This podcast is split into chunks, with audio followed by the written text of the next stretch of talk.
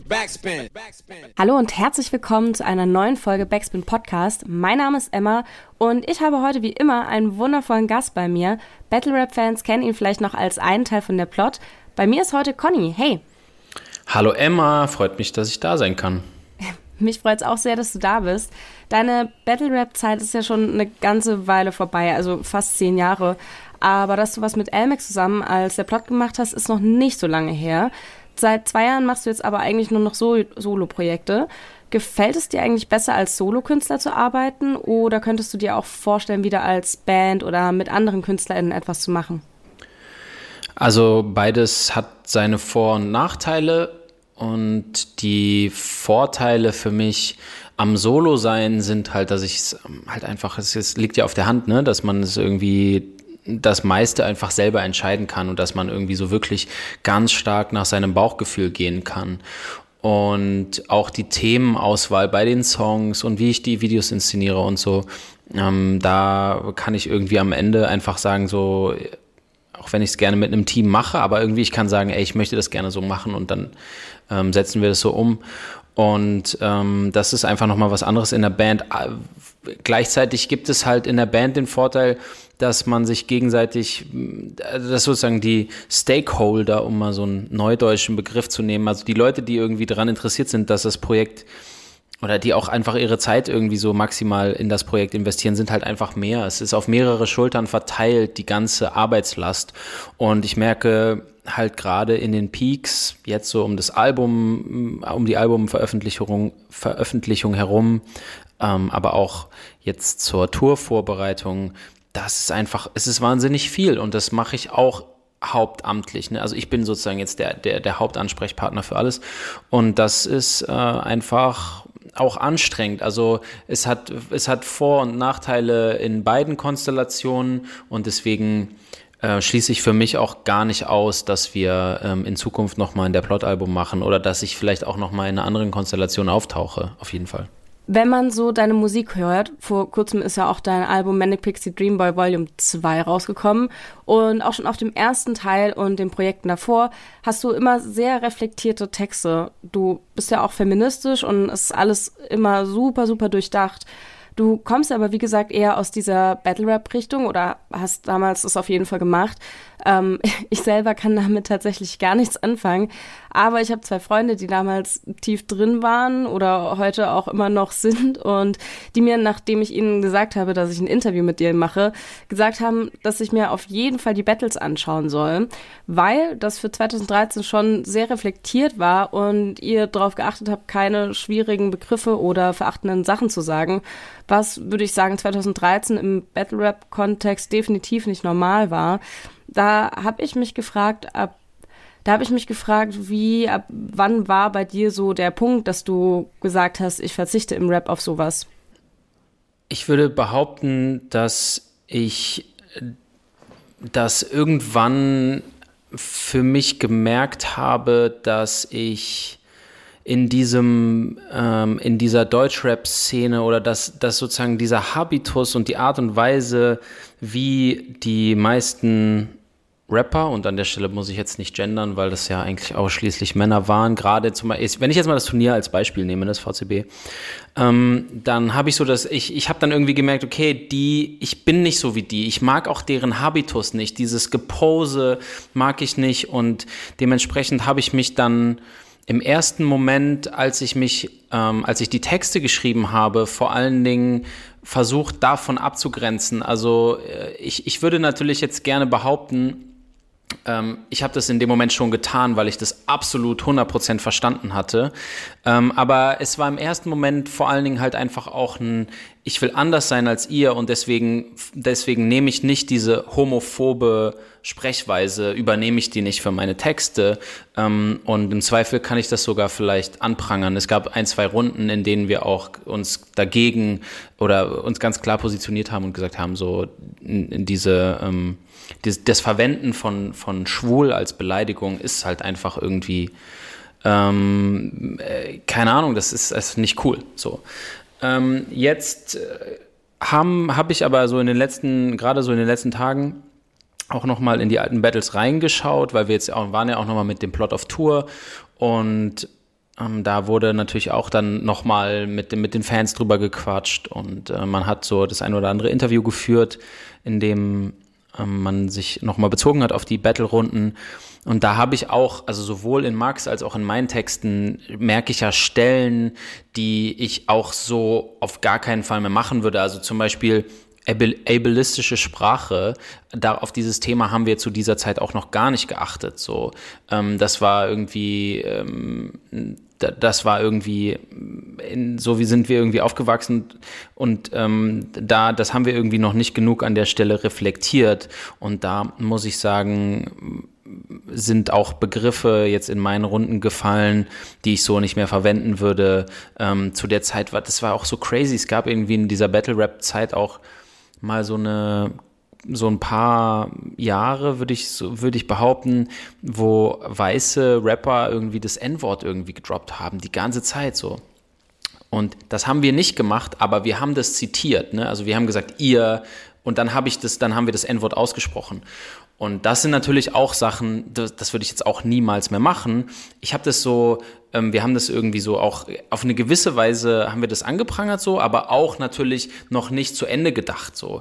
Und wahrscheinlich ist auch die Art und Weise, wie wir heute reden, ich nehme gar nicht in Anspruch, dass das sozusagen jetzt der, der Weisheit letzter Schluss ist und dass, und dass ich in zehn Jahren nicht über meine jetzigen Songs vielleicht auch denke, ähm, dass, es, dass es uncool ist, aber ähm, ja, um auf, glaube ich, deine ursprüngliche Frage zurückzukommen, ähm, wann ich das für mich gemerkt habe. Ich glaube, es war im ersten Moment tatsächlich vor allen Dingen so ein, ein Wunsch danach, sich, zu, sich abzugrenzen von diesem klassischen hypermaskulinen Deutschrap-Habitus ähm, und ja, und in diesem Sprachgebrauch so, das ist sozusagen erstmal zu sein, ich, ich, ich will das nicht, ich will so nicht reden, so, ich muss was anderes für mich finden. Ja, gerade wenn man sich der Musik heute anguckt, also ich würde auf jeden Fall sagen, aus der Gegenwart betrachtet, das ist schon alles super krass reflektiert. Ein sehr, sehr gutes Beispiel dafür ist der Song Pfefferspray auf dem neuen Album zusammen mit Lisa. Ich fand das super krass, diese Stelle, wo deine Stimme abflacht und ihre immer lauter wird und eben auch diese Reflexion reinkommt, dass du als Cis-Mann vielleicht ja gar nicht verstehen kannst, wie Frauen sich fühlen, weil du das niemals so erleben wirst. Und ja, ich fand diese Reflexion, aber auch dieses Problem, das damit einhergeht, also hast du manchmal das Gefühl, dass du da irgendwie, also ja, dass das so ein Problem für dich ist, feministisch zu sein, weil du das ja eigentlich gar nicht nachvollziehen kannst und das nur so aus zweiter Hand weißt. Also, weißt du, was ich meine? Voll. Also ich glaube nicht, dass ich nicht feministisch sein kann, weil ich das nicht nachvollziehen kann. Also ich glaube gerade, was den Begriff des Feminismus angeht, muss man, glaube ich, auch vielen männlichen Personen noch irgendwie zu, zurufen, nur weil dieses feminin und fem im, im Wort steckt, bedeutet das nicht, dass es eine, ähm, eine Wissenschaft, eine Denkrichtung ist, die nur für weiblich gelesene Personen irgendwie da ist, sondern es geht insgesamt, also es ist wahrscheinlich aus, einfach natürlich aus einem Frauenprotest erwachsen, so klar, natürlich, und nachdem aus der Arbeit von hauptsächlich ähm, von weiblichen Denkerinnen so, das, äh, das darf man natürlich nicht vergessen, aber inzwischen kümmert sich der Feminismus um viel mehr als nur äh, sozusagen, sozusagen um rein weibliche Thematiken, sondern einfach um Geschlechterrollen an sich. Und ich würde auch behaupten, dass der Feminismus auf dem Weg dahin ist, die größte soziale Bewegung zu sein, äh, die wir irgendwie ins, insgesamt auf dem, auf dem Erdball haben. Vielleicht ist sie sogar schon. Und ähm, deswegen ist es kein Problem für mich als Mann, auch feministische Ansichten zu haben oder feministisch zu sprechen. Ich glaube trotzdem muss ich eben ganz, muss ich vorsichtig sein, ähm, wenn ich irgendwie eben über die Geschichten von Frauen spreche. Und das, und das war so die, die große Herausforderung bei Pfefferspray. Ähm, in dem Moment, wo ich die Geschichte von Betroffenen erzähle, von Freundinnen, die mir ähm, über äh, über etwas erzählen, was sie erlebt haben in Bezug auf übergriffige Männer, übergriffiges Verhalten, sexualisierte Gewalt erfahren haben, ähm, dann muss ich natürlich schauen, wenn ich das als Rapper in so einem Song veröffentliche und das irgendwie verarbeite, werde ich ja davon auch profitieren einfach, ne? weil der Song wird gestreamt, man spricht in Interviews darüber, JournalistInnen werden darauf aufmerksam und werden darüber berichten. äh, also profitiere ich direkt davon, ohne aber die betroffene Person zu sein. Und, und für mich war das halt irgendwie super wichtig, auf der einen Seite es einfließen zu lassen, weil es gehört für mich in diesen Rahmen von Manic Pixie Dream Boy 2, äh, ein Album, auf dem ich ja ganz viel über toxische Männlichkeit und problematische Momente von Männlichkeit und männlichem Verhalten spreche. Und dann war das für mich ähm, die Herausforderung eigentlich gerade, wie kann ich das, wie kann ich darüber sprechen, ohne Sichtbarkeit oder ohne zu viel Sichtbarkeit wegzunehmen und am Ende nur selber davon prof zu profitieren, profitieren, ohne Betroffener zu sein. So, das ist, glaube ich, die große Herausforderung gewesen bei dem Song. Wie kamst du dann überhaupt dazu, dich mit so was Großem wie Feminismus zu beschäftigen? Also Gab es bei dir irgend so Schlüsselerlebnis, wo du wirklich gesagt hast, okay, du hast jetzt hier die Story von der Freundin mitbekommen und hast dich dahingehend dann damit beschäftigt oder war das schon immer mehr so in dir drin, dass du dich schon immer für so Sachen interessiert hast oder so Dinge reflektiert hast? Es ist schwierig, da jetzt so ein, ein Schlüsselerlebnis irgendwie so raus zu extrahieren oder rauszufiltern, das ich könnte, also eine Geschichte, die ich auf jeden Fall erzählen kann, ist, meine damalige Partnerin hat eine ähm, wissenschaftliche Arbeit geschrieben über das Ehegattensplitting. Ähm, das ist eine steuerliche Bevorteilung ähm, von ähm, Ehepaaren, bei denen sozusagen der Teil der Partnerschaft, also der, der Partner, die Partnerin, die mehr Geld verdient, also sozusagen, wenn es eine gewisse Ungleichheit gibt in dem Verdienst von Partner A und Partner B, ähm, dann wird es irgendwie entsprechend nochmal, wird man steuerlich nochmal bevorteilt. Und da in einer Welt, in der es einen Gender Pay Gap gibt, ähm, häufig, also in den allermeisten Fällen irgendwie so in, in der Ehe der Mann mehr verdient und die Frau, äh, also oder der Mann Aussichten auf, auf, auf mehr Verdienst hat, ähm, wird es eigentlich damit ermutigt, dass der Mann Vollzeit weiter arbeitet und die Frau weniger arbeitet ähm, um diese steuerlichen Vorteile zu genießen. Und das ist natürlich struktureller Sexismus. Und meine Freundin hat ihre Arbeit darüber geschrieben und ich, ich habe die Arbeit natürlich dementsprechend Korrektur gelesen und habe mich mit ihr darüber auseinandergesetzt und wir haben darüber gesprochen. Und das war so das erste Mal, dass ich irgendwie dann so das Gefühl hatte, so Moment mal, so struktureller Sexismus, auch natürlich ich als weißer Mann, so als nicht als nicht betroffene Person, hatte vorher keine Berührungspunkte mehr damit und auf einmal habe ich so gedacht, Moment mal, das ist, äh, das ist interessant und dann habe ich ähm, begonnen, mich äh, weiter in dieses Thema reinzulesen und mich mit ähm, feministischer Literatur zu beschäftigen. Also das ist so ein Thema, dass man, das, da, oder das ist so ein Beispiel, was ich, was ich nennen kann, was so recht plakativ ist, weil, weil es eben so ein One Moment in Time ist, so das, das will man ja eigentlich immer so, was war das Schlüsselerlebnis so für dich? Aber ich glaube, am Ende ist es wie bei so vielen Sachen, dass es mehrere Einflüsse gab, ne? Also einfach andere Freundinnen von mir, die sich auch mit dem Thema beschäftigt haben und die irgendwie sehr ähm, ja sehr laut irgendwie ihren irgendwie über ihren Feminismus gesprochen haben und was das für sie bedeutet und warum das für sie wichtig ist und in dem Moment, wo man, wo ich dann halt zugehört habe und ähm, ja angefangen habe, mich mich eben da auch einzulesen. Also für mich waren Bücher vor allen Dingen mein Hauptzugangs mein Hauptzugang zu diesem zu diesem Thema und je mehr ich darüber gelesen habe, desto klarer wurde mir, dass dass es, ein, dass es eine Thematik ist, die es wert ist, irgendwie da nochmal weiter reinzugehen. Und von, und letzten Endes bin ich ja natürlich nicht wie jetzt eine Frau, die sexualisierte Gewalt erlebt. Aber ich bin natürlich auch irgendwie von Geschlechterrollen betroffen, weil auch irgendwie meine Männlichkeit und mein Mannsein ja auch auf eine gewisse Art und Weise erstmal vorgegeben ist, dass etwas gelernt ist.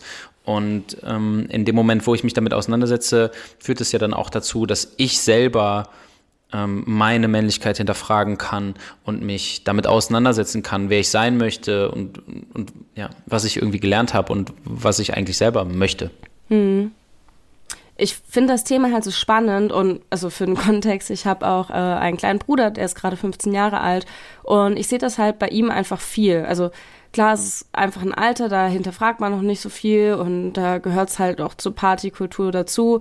Vielleicht auf dem Dorf oder in der Schule ähm, gehören einfach so super sexistische Texte und ja, man hört es ja gerade überall. Ja, man braucht das vielleicht jetzt auch nicht weiter ausführen. Ähm, ich habe ihm dann aber versucht, so ein bisschen zu erklären, warum das halt nicht cool ist, warum ich solche Songs mega ätzend und verletzend finde. Äh, aber es ist super schwierig, einem 15-Jährigen etwas von strukturellem Sexismus zu erklären. Das ist da einfach irgendwie noch nicht so drin. Ähm, und an der Stelle habe ich mich gefragt, wie kann man da vielleicht am besten ein Bewusstsein schaffen, vielleicht auch schon im jüngeren Alter? Geht es überhaupt? Was sagst du? Äh, absolut. Also ich glaube, dass wir, wenn wir mal auf die junge Generation schauen, die ja jetzt zum Beispiel auch super engagiert ist, was äh, Klimawandel angeht und was Umweltthematiken angeht, ähm, dann sehen wir jetzt äh, junge Menschen, die nicht mal volljährig sind und sich schon mit ganzem Herzen irgendwie für die Klimabewegung einsetzen. Und ich kann nur sagen, als ich in dem Alter war, habe ich das nicht getan. Da war ich noch lange nicht so politisch. Und ähm, wenn wir das sehen, warum sollte das in Bezug auf ähm, Sexismus und Rassismus, warum sollte das da anders sein? Ich, das glaube ich nicht. Äh, ich glaube, dass wir, ich glaube, dass, dass, dass es wichtig ist, dass Angebote gemacht werden. Und in einer Welt, in der Deutschrap so die neue Volksmusik oder neue, die neue Popmusik ist, ne? Ähm, in, die, die, in der das so populär ist, kommt natürlich auch Rappern, RapperInnen die Aufgabe zu, Angebote zu machen, Songs äh, zu anzubieten, die halt ein Gegenpol sind und die eben so, so eine, sag ich mal, reflektierte und progressive Auseinandersetzung mit dem Thema anbieten. Und ich glaube, das fehlt noch ein bisschen. Also es, es gibt immer mehr, glaube ich, die das, die das thematisieren und die sich damit auseinandersetzen. Und vor allen Dingen brauchen wir ja auch Leute, die das auf eine coole Art und Weise machen. So. Ich will jetzt gar nicht sagen, dass ich jetzt der so der Messias bin, der das jetzt so, der das jetzt irgendwie für die Kids erzählt. Wahrscheinlich ist meine Musik auch immer noch viel zu verkopft und zu wortlastig und irgendwie zu schwer zugänglich, ähm, um junge Menschen abzuholen, das weiß ich nicht. Also es gibt sicherlich ein paar, denen das gefällt, aber ein paar, denen es auch nicht gefällt. So und es kommen, es wird mit Sicherheit noch in der Zukunft mehr RapperInnen geben, die das vielleicht noch mal zugänglicher tun, als ich das tun werde. Aber ähm, wenn man auf so die etablierte Riege von Artists jetzt gerade schaut, gibt es aus meiner Sicht noch zu wenige, die sich wirklich auch reflektiert mit dem Thema Geschlecht irgendwie auseinandersetzen. Und es gibt eigentlich eher nur Songs, die bestehende Rollen manifestieren, ne? die irgendwie sagen, so ich bin der Mann, deswegen mache ich das so und so und du bist die Frau und deswegen machst du das so und so und wir verhalten uns zueinander. So, wie sich Mann und Frau eben verhalten, als wäre es eine naturgegebene oder gottgegebene Sache. Ähm, und das äh, wird, glaube ich, aber in der Zukunft sich auf jeden Fall ändern. Und je mehr wir da in der Popkultur Beispiele für haben, ähm, das geht ja nicht nur für Musik und für Deutschrap, sondern es geht auch für Serien, für Filme, ähm, für Kunstausstellungen, was weiß ich. So, das, das wird immer mehr passieren. Auch in der Mode passiert das ja auch immer mehr. Also ähm, ich denke, wir, wir stehen da an stehen da erst am Anfang, aber das wird passieren. Mm, ja, ich hoffe es auf jeden Fall. Ich habe auch in einem anderen Interview gelesen, dass du halt auch mit Cool Savage und so damals ein bisschen zu Rap gekommen bist. Und ich habe mich ein bisschen gefragt, wie gehst du eigentlich mit so sexistischen sagen wir mal, Hits von früher um? Also, wo du wirklich sagen würdest, das ist äh, wirklich so ein Banger von früher, der gibt mir gute Laune äh, oder ja, eben auch nicht. Keine Ahnung. Ähm, hast du solche Songs noch in deiner Playlist mit dem Wissen, dass das einfach mega kritisch und schwierig ist? Oder hörst du tatsächlich solche Songs nicht? Weil, also ich muss ganz ehrlich sagen, ich habe manchmal meine Playlist und manchmal denke ich mir so, ach du Scheiße, das geht eigentlich gar nicht klar. Und ja, manchmal fliegen dann solche Songs halt raus, aber manchmal eben auch nicht. Ich Weiß nicht, wie ist das bei dir? In Playlisten, in meinen eigenen Playlisten habe ich die eigentlich, habe ich solche Songs nicht drin. Ähm, ich finde auch, dass, also es ist, ich habe jetzt irgendwie mehrere Gedanken dazu. Ähm, ich denke jetzt irgendwie direkt an Leute, die dann irgendwie schreien, ist, muss, wird jetzt alles gecancelt oder was, ne? So, da muss ich jetzt irgendwie dran denken. Ähm, ich cancel jetzt hier erstmal sozusagen im Sinne von, aus der Musikindustrie verbannen, cancel ich als Person jetzt erstmal überhaupt niemanden. Nur weil ich jetzt irgendwie sage, ich finde den Song nicht mehr cool oder ich höre die Band nicht mehr, ähm, hat das ja erstmal noch gar keine Konsequenzen. So, das fliegt einfach erstmal aus meiner Playlist raus und ich mache das einfach erstmal nicht mehr. Ähm, es gibt so viel Musik. Ich glaube nicht, dass ich glaube eigentlich nicht, dass, dass ich irgendwie auf Dauer dann irgendwie Schaden nehme oder das irgendwie super traurig ist, wenn ich jetzt irgendwie einen Song da irgendwie so verbanne. Ähm, ich weiß zum Beispiel, dass als das Bowser-Album rausgekommen ist, Drei Farbenhaus, so, da, das ging sehr viel irgendwie rum bei meinen Friends, so, die haben das sehr viel gehört und ich habe das Album auch ähm, am Anfang wirklich auch mehrfach gehört, weil ich irgendwie finde, dass es so vom Songwriting, was die Toplines angeht, weil es musikalisch irgendwie so melodiemäßig hat mich das schon krass gekriegt. Aber je mehr ich mich damit auseinandergesetzt habe, desto mehr ist mir klar geworden, dass eigentlich fast jeder Song in diametralem Gegensatz zu meinen Vorstellungen von dem, was richtig ist, ähm, steht. Und dann habe ich halt gesagt, okay, alles klar, ich, dann höre ich jetzt halt auf, das zu tun. Ich glaube, das ist so ein bisschen auch wie mit, mit, mit ähm, mit veganer Ernährung. Also ich glaube, die meisten VeganerInnen werden diese Fragen kennen, so, ja, aber vermisst du nicht Käse oder vermisst du nicht Milch? Und so ist es ja, glaube ich, auch mit diesen Songs so, ne? Vermisst du jetzt nicht irgendwelche Songs von KZ? So, so, ey, ich, ich, mein Haushalt ist irgendwie ein veganer Haushalt. Ich kann gar nichts anderes kochen. So, ich kann nur vegan kochen.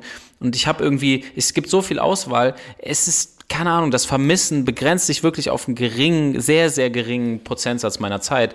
Und genauso ist es mit, genauso ist es mit, ähm, mit den Songs. Also, äh, ich habe eine riesige, ich habe eine riesige Playlist, also oder riesigen Streaming-Anbieter, der eine Milliarde Songs wahrscheinlich hat und davon gibt es genug Songs, die unproblematisch sind, dass man da wirklich denkt, so, ach, jetzt noch mal diesen einen sexistischen Song hören, das passiert mir wirklich, das passiert mir wirklich wenig, muss ich sagen. Also ich finde es finde es nicht so schwierig.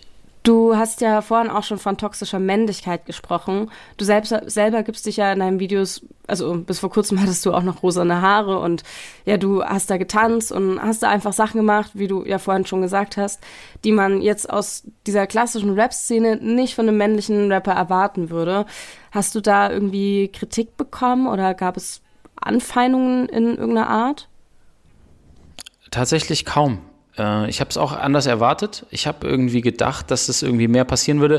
Aber äh, ich glaube, das ist auch letztendlich noch ein Zeichen dafür, dass es halt noch ein eher kleines Projekt ist und dass ich noch gar nicht bei so vielen Leuten auf dem Radar bin, glaube ich. Ähm, ich denke, dass wenn in der Zukunft das Projekt nochmal wächst, dass dann da vielleicht auch nochmal mehr dazu gesagt wird. Also ich hatte mich schon so ein bisschen gerüstet dafür, ähm, vielleicht noch nicht mal von meinen KollegInnen dafür irgendwie ähm, aufgezogen zu werden, ähm, sondern auch von, der, von den Fans ne? oder einfach von Trollen aus dem Internet oder so. Ähm, aber da ist wirklich bis auf ein paar ganz wenige Kommentare fast gar nichts gekommen tatsächlich. Hätte ich auch anders erwartet. Oder vielleicht, vielleicht ist es ja auch ein Zeichen, so ein bisschen, dass es ein bisschen toleranter wird, die Szene. Ähm, äh, das wäre schön, wenn es, wenn, wenn das, vielleicht ist es ein, vielleicht ist es ein Zeichen dafür, dass die Szene toleranter geworden ist. Ich kann es nicht sagen. Ich habe es für mich, muss ich ganz ehrlich sagen, so ein bisschen einfach damit begründet, dass es einfach nicht so eine große Reichweite bekommen hat. So gerade Manic Pixie Dream Boy 1 ähm, ist ja auch noch mal äh, etwas kleiner gewesen als Dream Boy 2. Das hat jetzt auch noch mal ein bisschen mehr Aufmerksamkeit bekommen und ich war halt, ich hatte so ein bisschen so das Gefühl, ähm, das hat einfach nicht so eine, hat nicht so eine wahnsinnige Reichweite bekommen. Aber vielleicht hast du recht. Also vielleicht ist es auch die, ähm, vielleicht ist es auch eine tolerantere Szene. Mhm. Ja, es ist jetzt der zweite Teil draußen und wie ich schon gesagt habe, beim ersten Teil Manic Pixie Dream Boy 1 hattest du ja die ganze Zeit diese rosa Ästhetik, also rosa Haare, auch auf den ganzen Single-Covers war so dieses rosa überall mit drauf. Äh, jetzt beim zweiten Teil hast du keine rosa Haare mehr und das Rosa ist generell verschwunden. Wie kommt das? Also, es hat ja bestimmt irgendeinen, irgendeinen Grund, schätze ich mal. Ja, auf jeden Fall. Ähm, also der Manic Pixie Dream Boy, diese Figur, diese Kunstfigur, die wir da sehen, äh, die ich spiele in den, in den ganzen Videos und jetzt im Rahmen dieses Albumprojekts, das ist ja für mich so eine Projektion und eine, wie soll man sagen, abstrahierte metaphorische Version von Männlichkeit eigentlich. Und für mich, für mich soll dieser Manic Pixie Dream Boy so die unterschiedlichen Facetten von Männlichkeit auch so ein bisschen darstellen. Und im ersten Teil ähm, habe ich mich so ein bisschen fokussiert auf so diese Softe, dass es so dieses Softe gibt und dieses Rosane gibt und das irgendwie Zulassen von Emotionen und ähm, das Brechen mit so klassischen Männlichkeitsbildern, indem ich halt irgendwie mit rosanen Haaren und gemachten Fingernägeln und in ganz vielen schönen Pastelltönen ähm, so ein bisschen tanze durch eine Traumwelt. Und äh, der zweite Teil fokussiert sich ja so ein bisschen auf das, was wir eben als toxische Männlichkeit bezeichnen, also unterdrückte Emotionen, Gewalt gegen sich selber, Gewalt gegen andere. Ähm, und dafür haben wir auch diese, haben wir auch den Dreamboy anders inszeniert. Äh, er hat jetzt so Bösewicht blonde Haare. Ähm, er hat äh, Tätowierungen, die wir mir dann jedes Mal für die Musikvideos so aufgemalt haben. Ähm, und äh, die ganze Welt insgesamt ist dunkler. Ähm, einmal um diese düstere Stimmung so ein bisschen zu fangen, aber auch um so ein bisschen natürlich wieder eher in diese Richtung von so einem klassisch, klassischen Männlichkeitsbild irgendwie zu gehen. Und die Vorbilder für diesen dunklen Dreamboy waren eher so ein Draco Malfoy aus Harry Potter, äh, Machine Gun Kelly. Ähm, das ist auch auf jeden Fall super witzig, weil Machine Gun Kelly hatte ja blonde Haare und so ne, ist ja komplett von oben bis unten zugehackt und dann mache ich Dreamboy 2 und habe die blonden Haare und dann hat er rosane Haare jetzt auf einmal zu seinem neuen Album. Da war ich auch so, okay, was, was ist jetzt, was, wir haben kurz getauscht irgendwie. Das war irgendwie schon, das war witzig, dass das so zeitlich zusammengefallen ist. Ähm, oder für die Leute, die ähm, vielleicht den Film A Place Beyond the Pines kennen, äh, in dem Ryan Gosling spielt ja auch so einen ziemlichen, ziemlich toxischen Charakter. Äh, grundsätzlich viele Rollen von Ryan Gosling haben sehr, sehr gut gepasst auf diesen dunklen Manic Pixie Dream Boy. Ähm, und äh, das, das war so das Vorbild, nachdem wir den, ähm, oder das waren die Vorbilder, nachdem wir, nach denen wir den, den neuen Dream Boy modelliert haben das Ganze ist ja eine Trilogie und das stand ja, glaube ich, auch am Anfang schon fest oder beim ersten Teil. Äh, wie bist du denn generell an das Projekt rangegangen? Also hast du von Anfang an schon alle drei Teile praktisch geschrieben gehabt und nur noch die Inszenierung drumherum hat gefehlt oder ist das trotzdem erst mit der Zeit so entstanden, die einzelnen Alben? Nee, also Teil 1 und Teil 2 sind, äh, was die Songs angeht, tatsächlich mehr oder weniger parallel äh, entstanden. Ähm, die sind in einer ähnlichen Zeit, ähm, die habe ich in einer ähnlichen Zeit entwickelt.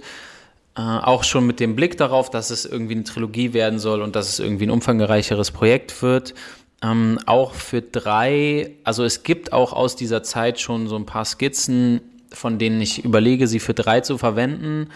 Aber im ersten Moment wollte ich auch sagen, okay, ich konzentriere mich jetzt mal auf also was wir auf Teil 1 und Teil 2 gemacht haben, ist ja schon sehr, sehr gegensätzliche Sachen dargestellt haben. Wir haben so, so, ich will jetzt nicht sagen zwei Enden des Spektrums dargestellt, aber es sind schon eher zwei Pole, die da irgendwie ähm, gegenüberstehen.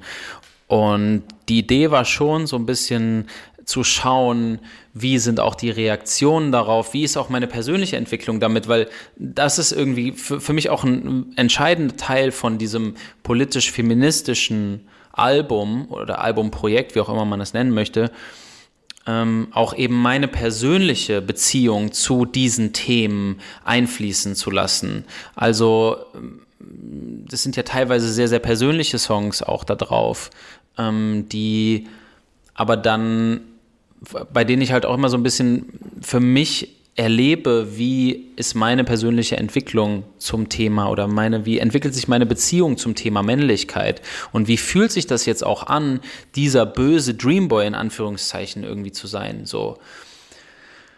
Ähm, es ist halt irgendwie, ja, keine Ahnung, ist irgendwie abgefahren auch, wie das so im Freundinnenkreis die Reaktion auf das veränderte Aussehen ist, ne, so wie, wie wird man dann irgendwie wahrgenommen und dann, keine Ahnung, und dann, dann malt man sich die Tattoos auf und hat auf einmal diese blonden Haare und es, es, es macht sich so ein bisschen auf Badass und dann ähm, sind die Reaktionen so, hm, ah, interessant, Conny, so diese Facette von dir kenne ich noch gar nicht und das ist immer so ein bisschen dann so und ich denke mir dann so, hä, aber ich mach, ich bin hier der Böse, so du weißt schon, dass du jetzt den bösen Typen irgendwie interessant findest, so.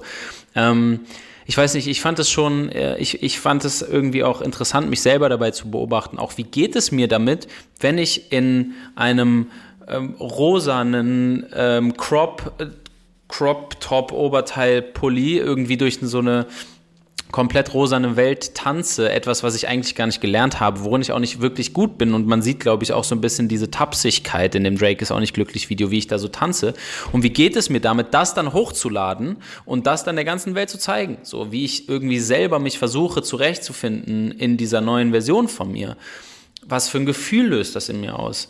Und ähm, ich glaube, um diese Prozesshaftigkeit auch weiter transparent zu halten, wäre das komisch gewesen, wenn ich jetzt von Anfang an alle drei Teile geschrieben hätte, weißt du, weil dann, dann könnte ich das ja gar nicht mehr einfließen lassen, dann könnte ich mich ja selber gar nicht mehr bei dem Albumprozess reflektieren.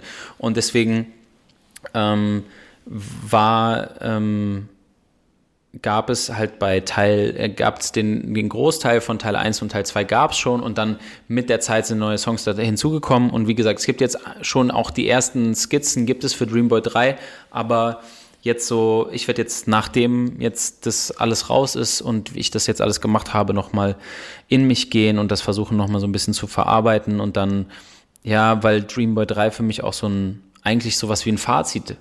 Also ich erwarte von mir selber eigentlich sowas wie ein Fazit. Ich bin mal gespannt, ob ich es am Ende irgendwie ziehen kann.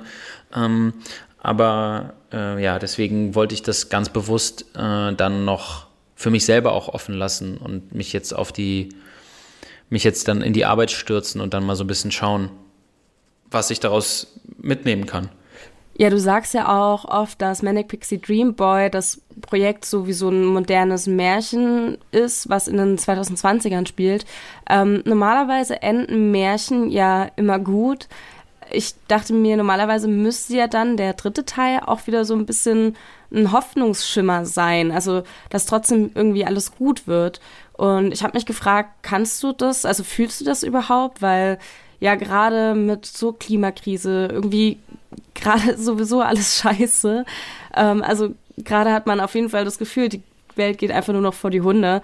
Ähm, deswegen fand ich das ganz spannend, als ich darüber nachgedacht habe. Kann man überhaupt noch mit so einer Hoffnung an die Welt rangehen?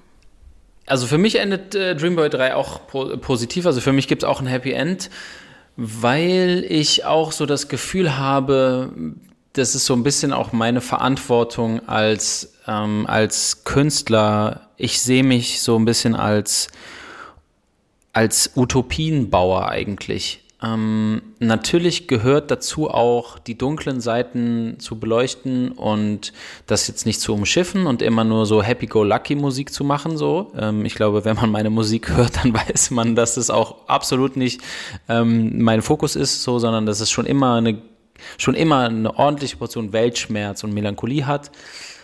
Ähm, aber am Ende glaube ich doch, dass, dass es ich wünsche mir ja auch irgendwie, dass es noch Hoffnung gibt. Also irgendwie müssen wir ja auch irgendwie weitermachen. Und ähm, ich glaube auch, dass, dass die Musik am Ende vielen Menschen Hoffnung gibt, weil sie das Gefühl haben, da sieht mich jemand oder da teilt jemand meinen Schmerz, aber in dem Schmerz sind wir verbunden und das gibt uns dann wiederum die Kraft weiterzumachen. So, ne? Ähm, deswegen, äh, ich habe schon so das Gefühl, dass dass es auch meine Aufgabe mit ist, ähm, eine Utopie am Ende zu erschaffen und den, den Blick irgendwie trotzdem am Ende vielleicht, vielleicht schon mit so einem gewissen Schwermut, aber trotzdem noch hoffnungsvoll nach vorne zu richten. Und ähm, deswegen hat für mich gerade bei diesem großen Werk Manic Pixie Dream Boy ist es wichtig, dass da am Ende dann irgendwie ein positiver Blick steht. So. Deswegen, also für mich hat Dreamboy 3 auf jeden Fall auch ein. Für mich hat Dreamboy ein Happy End. Also Teil 3 muss eigentlich irgendwie positiv enden. Ich bin sehr gespannt, wie es ausgehen wird, aber ähm, ja, also äh, ich, ich habe schon so ein paar erste Ideen auf jeden Fall. Ja, ich bin auf jeden, auf jeden Fall sehr gespannt dann. Ähm, ich habe mich tatsächlich, also ich habe noch, äh, ich habe noch mehrere Fragen, aber ich habe jetzt erstmal noch eine Frage auf diesem Zettel, die wahrscheinlich ein bisschen dumm klingt, keine Ahnung, aber ich bin sehr über den Song Melancholie gestolpert und ich hatte da letztens so eine Diskussion mit einem Kumpel und ich muss das jetzt hier ein für alle mal klären, warum Melancholie und nicht Nostalgie, weil also ich glaube, entweder ich bin zu blöd, um zu, zu checken, aber für mich klang das eigentlich alles sehr nach Nostalgie und nicht so nach Melancholie. Ich bin sehr froh, dass du diese Frage stellst. Sie ist überhaupt nicht dumm. ähm, sondern es ist eine Frage, mit der ich viel häufiger gerechnet habe, eben genau aus diesem Grund. Ähm, es also es, es stimmt grundsätzlich, die, das Gefühl von Nostalgie, äh, also es ist eigentlich eher, man denkt, glaube ich, eher Nostalgie, weil es ist so ein nostalgisches Zurückblicken auf eine Zeit, die irgendwie vergangen ist, aber nicht mehr da ist. Ähm, warum habe ich jetzt aber Melancholie bzw. Melancholie Ole genommen? So diesen, diesen neuen Begriff verwendet. Ähm, ich hatte halt so das Gefühl, dass oder was ich eigentlich beschreiben möchte, ist eigentlich nicht ein Gefühl von Nostalgie, weil man blickt ja nicht zurück und sagt, ach, ich wünsche mir diese Zeit zurück, sondern es wird ja ein Gefühl beschrieben, dass man auf eine Vergangenheit, man schaut auf die Vergangenheit zurück und man weiß, da ist eigentlich, das ist eigentlich nicht, in, viele Sachen sind da nicht in Ordnung gewesen, aber man wünscht sich diesen leichteren, um, diesen unbeschwerten Umgang damit zurück. Du wünschst dir ja nicht die Zeit zurück, also man würde ja nicht sagen, ja, komm, let's go zurück in eine, äh, keine Ahnung, in, in, zurück in eine Zeit, in der irgendwie Vergewaltigung in der Ehe ähm, erlaubt war. So. Aber man wünscht, man hat so das Gefühl, damals war das alles viel unbeschwerter. So, jetzt kommen hier nicht die woken Linken und canceln mich weg, wenn ich jetzt einmal einen Witz über, ähm, über Transmenschen mache, so weißt du. So, ähm, diese, diese Unbeschwertheit, die vor allen Dingen sehr privilegierte Menschen erlebt haben, ähm, die ist nicht mehr da, weil jetzt, äh, weil jetzt gerade auch über das Internet und soziale Medien ähm, betroffene Menschen die Möglichkeit bekommen haben, ihre Stimme zu erheben und zu sagen, hey, Moment mal, du machst die Witze auf, auf meinen Kosten, so auf meinem Rücken, so hör auf damit. Und deswegen ich glaube, die meisten haben das auch verstanden. Also auch so, also auch zum Beispiel, was so, was so Klima angeht, so der Song Schäm dich, den ich da mal gemacht habe, das ist ja so auf so einer Unterhaltung mit einem Kumpel entstanden, der mich gefragt hat, so, ja, aber Conny, muss ich mich jetzt dafür schämen, dass ich jetzt zweimal hintereinander in Urlaub fliege? So, er hat, und er hat mich das, und er hat mich das nicht so ironisch gefragt, und er ist jetzt irgendwie nicht, dass er sagt, ich glaube nicht in den Klimawandel oder so, sondern er merkt auch selber, ah, ich glaube, das funktioniert so nicht mehr und ich muss jetzt was ändern. Und er, und er vermisst, glaube ich, so dieses Unbeschwerte. Und ich wollte eigentlich so ein Wort dafür haben, dass man nicht die Zeit selber vermisst, sondern so dieses Gefühl. Und das Gefühl ist für mich so ein melancholisches Gefühl eigentlich. Und deswegen habe ich es Melancholie genannt. Aber man sieht ja, ich muss es irgendwie ungefähr zehn Minuten lang erklären. Wahrscheinlich ist es nicht, äh, war es nicht on point genug. Ähm, ja, aber da, deswegen Melancholie oder Melancholie und nicht, äh, nicht Nostalgie. Aber es ist die absolut richtige Frage, die du gestellt hast. Also ich finde es sehr gut. Ja, ich hatte wirklich eine lange, lange Diskussion darüber, wo wir uns beide sehr den Kopf zerbrochen haben dann am Ende. Deswegen dachte ich mir, das frage ich heute auf jeden Fall. Perfekt. Perfekt. Aber ihr seid wahrscheinlich auch nicht auf meine Erklärung. Habt ihr, seid ihr dann drauf gekommen? Nein. nein, nein, nein. nee, nicht wirklich. Also so ein bisschen die Richtung, ja, aber okay, es war okay, doch okay. so ein bisschen, ah, wir wussten es am Ende dann doch nicht. Ähm, was mir jetzt generell sehr aufgefallen ist bei der Recherche, also sowohl bei deinen Songs als auch in Interviews, wenn du was erzählst, dass du ein sehr, sehr reflektierter, aber vielleicht auch ein bisschen verkopfter Mensch bist. Also ich habe das Gefühl, hinter allem steckt unglaublich viel Gedanken so. Und ich kenne das teilweise von mir so ein bisschen. Ähm, ich finde aber auch, mich behindert das manchmal so ein bisschen. Also gerade wenn ich kreative Arbeit mache oder so, ähm, geht dir das auch manchmal so, dass du das Gefühl hast, du zerdenkst alles? Ja, definitiv. Ähm, das ist ein, äh, das ist, glaube ich, etwas, was mich vor allen Dingen manchmal stört, weil ich dann so das Gefühl habe, ich kann nicht so unvermittelt sein und ich kann so eine, die, so eine Leichtigkeit, dadurch geht häufig so eine Leichtigkeit verloren. Und ich weiß auf jeden Fall, dass Elias immer so zu mir gesagt, also Elias ist einer von den beiden Jungs, die meine Musik produzieren ähm, wenn wir irgendwie so im Proberaum abgehangen haben oder im Studio irgendwie waren, so, ne, dann hat der, Elise hat immer gesagt, ey Conny, du bist eigentlich, du bist eigentlich voll der witzige Typ, aber sobald wir irgendwie auf die Bühne gehen oder sobald du in einem Interview bist, ist alles verloren. So, du bist direkt so, du bist direkt steif und du bist direkt irgendwie so ernst immer so. Wo ist so diese, wo ist diese Lockerheit dann immer hin? Und ich glaube, das hat auch damit zu tun. Ähm, mit diesem, mit diesem Verkopf, Verkopftsein und das ist für mich ähm, gar nicht so viele Orte gibt, an denen ich ähm, so diese, diese Leichtigkeit irgendwie auch mal sein lassen kann und mir die selber zugestehe. Ich glaube, was das angeht, bin ich ähm, sehr hart zu mir und versuche schon auch immer, gerade in den Momenten, wo ich öffentlich spreche, ähm, dann wirklich auch darauf zu achten, dass ich die Sachen ähm, A, faktisch korrekt sage, aber auch immer gut formuliere und so. Ne? Da sind ja irgendwie viele Sachen, die da so zusammenkommen. Ähm, was das auf, in Bezug auf meine Kreativität bedeutet, muss ich sagen, dass ich inzwischen versuche, das eher zu einer Stärke zu machen.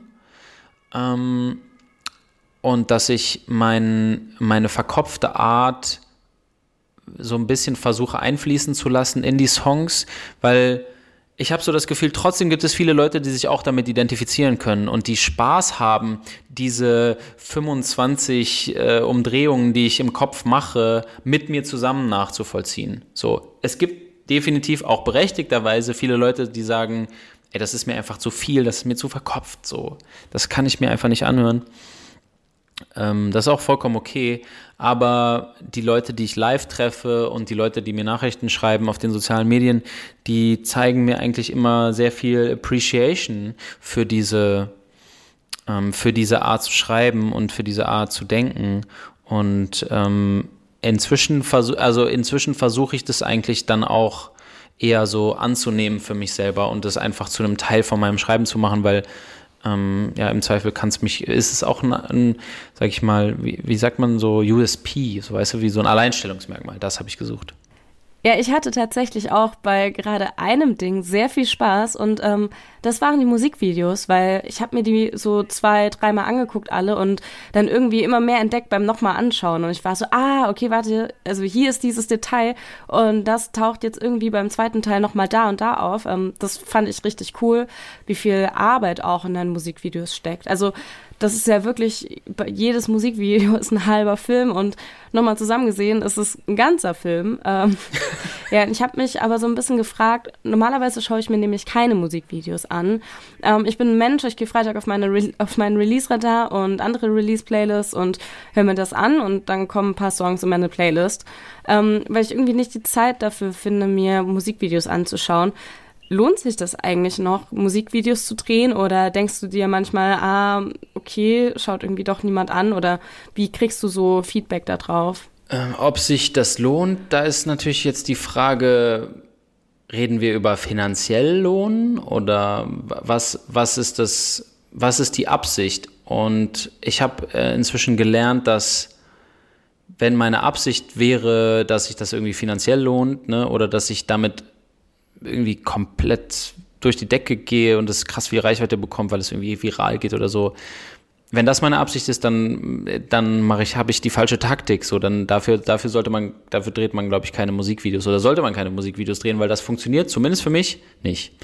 Ähm, es lohnt sich aber für mich, weil es mir erstens eine Möglichkeit gibt, mich über den Song hinaus nochmal anders mit dem Thema zu beschäftigen ähm, gerade bei so Songs wie, gerade Klingelschild ist für mich eigentlich ein krasses Beispiel, so, weil wir da nochmal eine ganz andere Perspektive auf den Song gegeben haben. Ähm, ist ja so ein Klingelschild, ist so ein Trennungssong, in dem es darum geht, dass meine Ex-Freundin aus der Wohnung ausgezogen ist und ich bin jetzt alleine in dieser Wohnung und ich versink, versinke und versumpfe im Selbstmitleid. Und ähm, in dem Video sieht man einen, sieht man einen jungen Mann, wie er diesen Song sozusagen seiner Ex-Freundin vorspielt und sich, also ne, er sagt es, also das ist so, als hätte er den geschrieben und ähm, er erwartet jetzt eigentlich, dass sie das super romantisch von ihm findet und dass sie das total cool findet und sagt, ach wow, du bist ja doch so ein emotionaler Typ und irgendwie vielleicht wünscht er sich eigentlich auch, dass sie ihn dann zurücknimmt. Ähm, aber sie findet es gar nicht geil. So. So, sie findet es irgendwie, sie hat irgendwie gar keinen Bock drauf und für sie zeigt es einfach nur, dass er gar nichts verstanden hat. Und ich finde, das ist irgendwie eine unerwartete Reaktion darauf und ähm, für mich war das irgendwie so eine coole, für, für, mich war das eine coole Art und Weise, mal ähm, so ein bisschen auf die, auf die andere Seite zu schauen, weil es, ich glaube, es gibt also alle Jungs, die rappen, kannst mir nicht erzählen, aber alle Jungs, die rappen, haben auf jeden Fall schon mal so einen kitschigen Rap-Song für ihre Freundin oder für ihre Ex-Freundin geschrieben. I'm sorry. So, wenn ihr alle, alle Girls, wenn ihr einen Rapper gedatet habt, sagt mir nicht, dass ihr nicht schon irgendwie einen kitschigen Song vor oder nach der Trennung von ihm bekommen habt. So. Und ähm, die meisten Rapper sehen sich dann aber immer so selbstgefällig als die romantischen Typen, die das dann gemacht haben und dass es für die Frauen aber teilweise gar nicht geil ist, so, da denkt irgendwie, da denkt irgendwie keiner dran und ähm, das fand ich halt irgendwie voll geil zu machen, weil das ist nochmal eine ganz neue Facette, so.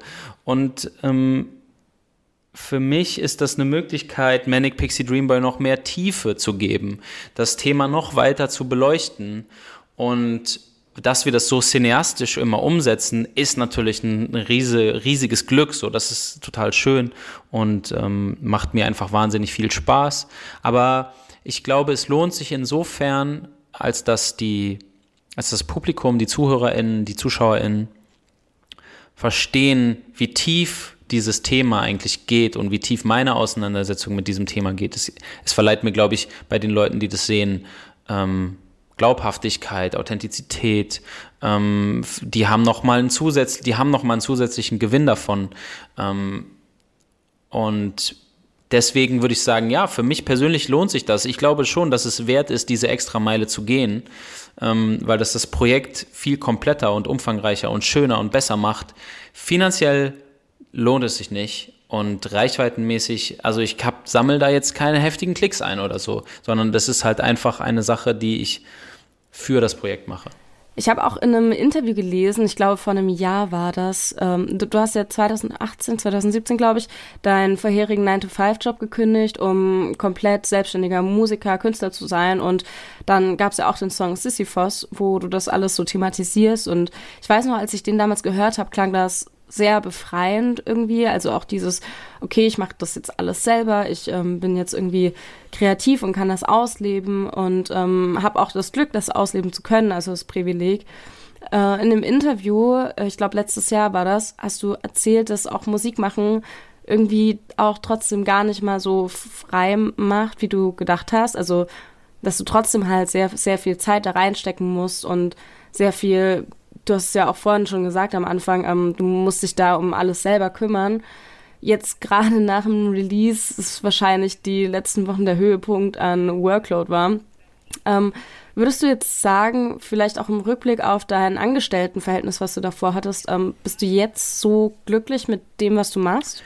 Es gibt mir eine, eine Erfüllung, die ich nicht hatte während dieser Angestelltenzeit. Ähm, dafür hat es an anderer Stelle einfach Kosten in Anführungszeichen für mich. Ähm, und die beziehen sich vor allen Dingen auf meine Pausen, ne, auf irgendwie die, die Arbeitszeit, die ich investieren muss, die ich investieren will. Und es ist finanziell eine ganz andere Nummer. Also ich, also ich meine, ich erzähle ja, glaube ich, jetzt kein, kein Geheimnis, wenn ich jetzt sage, irgendwie, dass man mit, mit, den, mit den Streams, die ich mache auf den Songs, die sind ja auch öffentlich einsehbar und, und auf YouTube und so, dass ich damit jetzt nicht viel Geld verdiene und gleichzeitig haben wir große Kosten, um das Projekt so umzusetzen, wie wir es tun. Ähm, deswegen ist es für mich eine Nullnummer oder eher ein Minusgeschäft und ich finanziere mein Leben zu großen Teilen aus meinem, meinen Ersparnissen immer noch. Und ähm, deswegen da, das ist für mich immer noch eine, das ist für mich immer noch eine ungeklärte Frage, ob am Ende diese künstlerische Tätigkeit, dieser Umschwung auf diese künstlerische Tätigkeit mich am Ende glücklicher macht. Weil was, was bedeutet glücklich sein überhaupt, ne? Ähm, was auf jeden Fall eben da ist, ist dieses Gefühl von Erfüllung. Und ein Wort, was mir immer in den Kopf kommt, wenn ich über dieses Thema rede, ist Selbstwirksamkeit. Ich empfinde eine ganz starke Selbstwirksamkeit. Ich habe das Gefühl, ich bringe etwas in die Welt, von dem ich glaube, dass es gut ist und von dem, von dem ich glaube, dass es richtig ist, von dem ich glaube, dass es schön ist. Und das hatte ich vorher nicht. Also ich habe vorher als Dienstleister Internetseiten programmiert für Firmen, die mir im Zweifel vollkommen egal waren. So Online-Shops für Produkte, mit denen ich gar nichts zu tun hatte, die ich vielleicht im Zweifel noch nicht mal cool fand. So. Und das ist jetzt halt was ganz anderes. So, ne, ich, ich, mein, das ist Teil meine, meine, meines Berufs jetzt, mit ganz vielen anderen tollen, super tollen, kreativen Menschen zusammenzusitzen und wir überlegen uns, nachhaltigen Merch. Wir überlegen uns geile Musikvideos. Wir ähm, überlegen uns coole Konzertabläufe und dann kommen Leute zu den Shows und die sind happy darüber, dass sie das machen können. So, äh, ich glaube, dass ich sozusagen auf Karma-Seite richtig Plus mache. Ähm, aber trotzdem, ähm, aber trotzdem nimmt das halt viel von mir so, ne, weil es einfach irgendwie mich sehr, sehr viel Energie kostet und äh, ich mir irgendwie Gedanken machen muss über, über meine Miete und wie ich das alles finanziere und ob ich genug Zeit habe für meine Friends, ob meine Beziehung nicht darunter leidet, wenn ich so viel Zeit investiere. Ähm, es ist eine Rechnung, die ich noch nicht abschließend äh, unter die ich noch nicht so den, den, den, den Summenstrich irgendwie ziehen kann und dir dann irgendwie am Ende sagen kann, okay, steht da jetzt ein Plus oder ein Minus. So, das kann ich dir noch nicht sagen.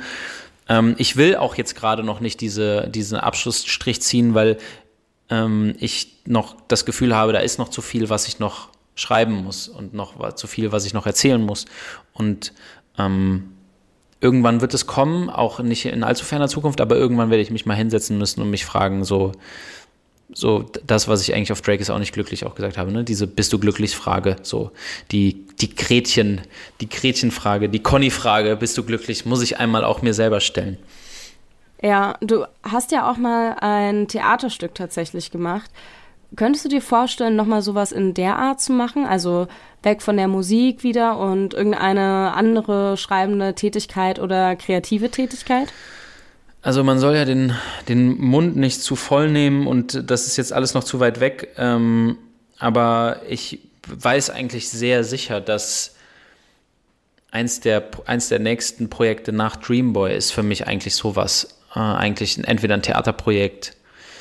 Ähm, mein, mein Theaterstück war ja tatsächlich auch mit Musik verknüpft. Also es gab ja die Lieder über Lara EP auch und die Songs habe ich auch im Theaterstück performt. Also das war Teil des Theaterstücks. Und deswegen war das jetzt nicht unbedingt ein Musical, aber vielleicht ein Musiktheaterstück. Ähm, und ich würde gerne sowas auf jeden Fall nochmal machen. Und äh, ich glaube an dieses große Manic Pixie Dream Boy, was ja dann wirklich ein sehr umfangreiches Projekt ist mit, weiß ich nicht, am Ende wahrscheinlich knapp 15 Musikvideos und so viel drumherum. Ähm, ich glaube, daran werde ich jetzt nicht einfach so ey Leute, ich habe ein Mixtape gemacht und ein Street-Video gedreht. Also ich glaube, ich glaube, wie sagt man, that ship has sailed. So, das, das kann ich jetzt nicht mehr machen. Ähm, dementsprechend werde ich ein anderes äh, großes Projekt anschließen wollen und ähm, ich kann mir voll gut vorstellen, sowas zu machen, ein Theaterstück zu machen, vielleicht auch noch mal was Größeres, Filmisches zu machen. Das wäre natürlich auch ein großer Traum, ähm, dass man vielleicht ähm, dass man vielleicht sowas macht wie ein, wie ein Musikfilm oder sowas. Ne? Also sowas fände ich auch wahnsinnig interessant, ähm, sowas vielleicht zu schreiben in Kooperation, vielleicht mit einer anderen Drehbuchautorin oder so ähm, und dann dazu Songs zu produzieren, wie seinen eigenen Soundtrack oder so. Ne? In, in so eine Richtung würde ich, würde ich äh, wirklich gerne gehen nach Dreamboy, nach Dreamboy 3, aber ähm, das ist natürlich jetzt erstmal noch in weiter Zukunft, aber ähm, ja, definitiv große Lust. Ich würde sagen, äh, wir warten erstmal gespannt auf den dritten Teil. Aber bis dahin könnt ihr euch auf jeden Fall jetzt Manic Pixie Dream Boy Volume 2 überall anhören. Ich würde das sehr empfehlen, das zu tun. Ähm, es ist nämlich ein sehr, sehr schönes Album geworden. Also es hat mir wirklich wirklich Spaß gemacht, da auch ein bisschen Gedanken mit reinzustecken und das ganze Projekt dahinter zu verstehen. Und ja, dann danke ich dir sehr für das Gespräch und dass du dir die Zeit genommen hast. Es hat mich wirklich sehr gefreut. Ich danke dir vielmals für deine, für deine Fragen und für deine Zeit. Vielen, vielen Dank. Dann würde ich sagen, ähm, bis bald. Ciao. Ciao. Backspin. Backspin.